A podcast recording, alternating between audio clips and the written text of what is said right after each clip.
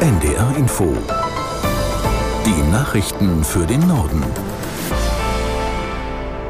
Um 11.30 Uhr mit Beate Rüsop. International gibt es weiter Bemühungen, die Lage im Nahen Osten zu beruhigen. Jordanien hat dazu Vertreter mehrerer Staaten eingeladen. Erwartet wird unter anderem US-Außenminister Blinken. Aus der NDR Nachrichtenredaktion Pascal Küpper.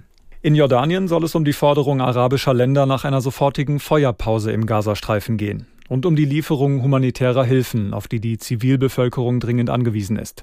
So hat es das jordanische Außenministerium angekündigt. Demnach werden neben dem amerikanischen Minister auch die Außenminister Saudi-Arabiens, Katars, der Vereinigten Arabischen Emirate und Ägyptens dabei sein und auch Vertreter der Palästinenser.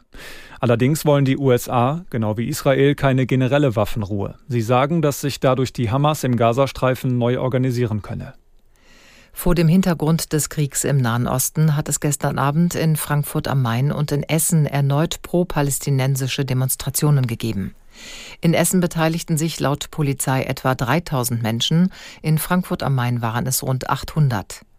Die Veranstaltungen seien insgesamt friedlich verlaufen, doch sei es in mehreren Fällen zu Verstößen gegen Auflagen gekommen. Insgesamt wurden laut Polizei in Frankfurt neun Menschen vorübergehend festgenommen.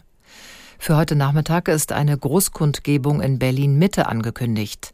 Angemeldet waren 2000 Teilnehmende, die Polizei rechnet aber mit einem deutlich größeren Zulauf.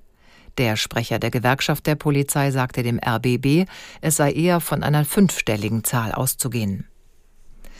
Angesichts der Lage im Gazastreifen hat Frankreich für kommende Woche eine internationale Geberkonferenz angekündigt. Ziel ist laut dem Außenministerium in Paris, die Hilfe für die Zivilbevölkerung in dem abgeriegelten Küstenstreifen zu beschleunigen. Konkret gehe es um die Bereitstellung von Lebensmitteln und medizinischen Gütern sowie um die Energieversorgung. Erwartet werden zu der Konferenz am Donnerstag den Angaben zufolge unter anderem Vertreter der EU-Staaten, der Golfregion und der G20-Gruppe. Auch verschiedene Hilfsorganisationen sollen teilnehmen. Israel sei über die geplante Konferenz informiert, werde jedoch nicht dabei sein, hieß es aus Paris.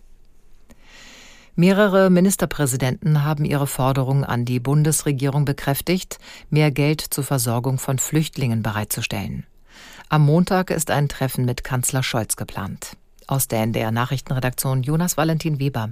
Es verstehe niemand mehr, dass einerseits immer mehr Asylbewerber kämen, andererseits der Bund zu keiner fairen Finanzierung der Kosten bereit sei, erklärte etwa Mecklenburg-Vorpommerns Ministerpräsidentin Schwesig. Sie sei sich mit ihren Länderkollegen einig, dass die Bundesregierung den angekündigten Pauschalbetrag von 5000 Euro pro Flüchtling und Jahr auf gut 10.000 verdoppeln müsse, sagte die SPD-Politikerin der Rheinischen Post. Entsprechend äußerte sich der Regierungschef von Nordrhein-Westfalen Wüst von der CDU. Man brauche endlich eine verlässliche Finanzierung, die den realen Kosten der Flüchtlingsversorgung gerecht werde, machte er in der Welt am Sonntag deutlich. Dazu gehört, auch da sind sich die Ministerpräsidenten seit längerem einig, neben der Pro-Kopf-Pauschale, dass der Bund die Kosten für die Unterbringung der Geflüchteten komplett übernimmt. Die Länderchefs kommen am Montag mit Scholz im Kanzleramt zusammen.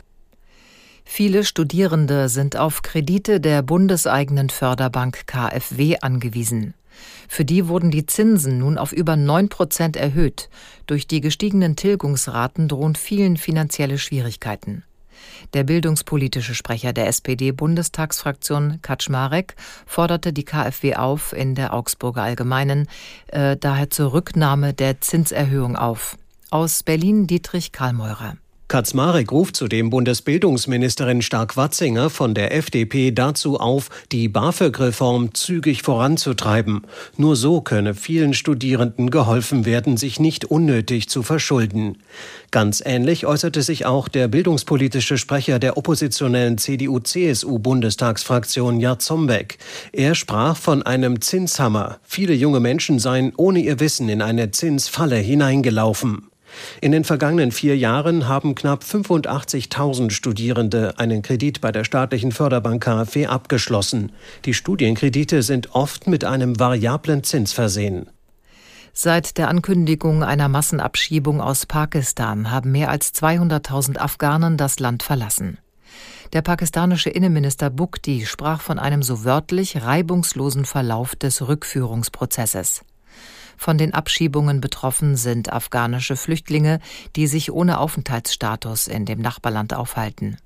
Ihnen wurde eine Frist zur freiwilligen Ausreise bis zum 1. November gesetzt. Seitdem gehen die Behörden hart gegen sie vor.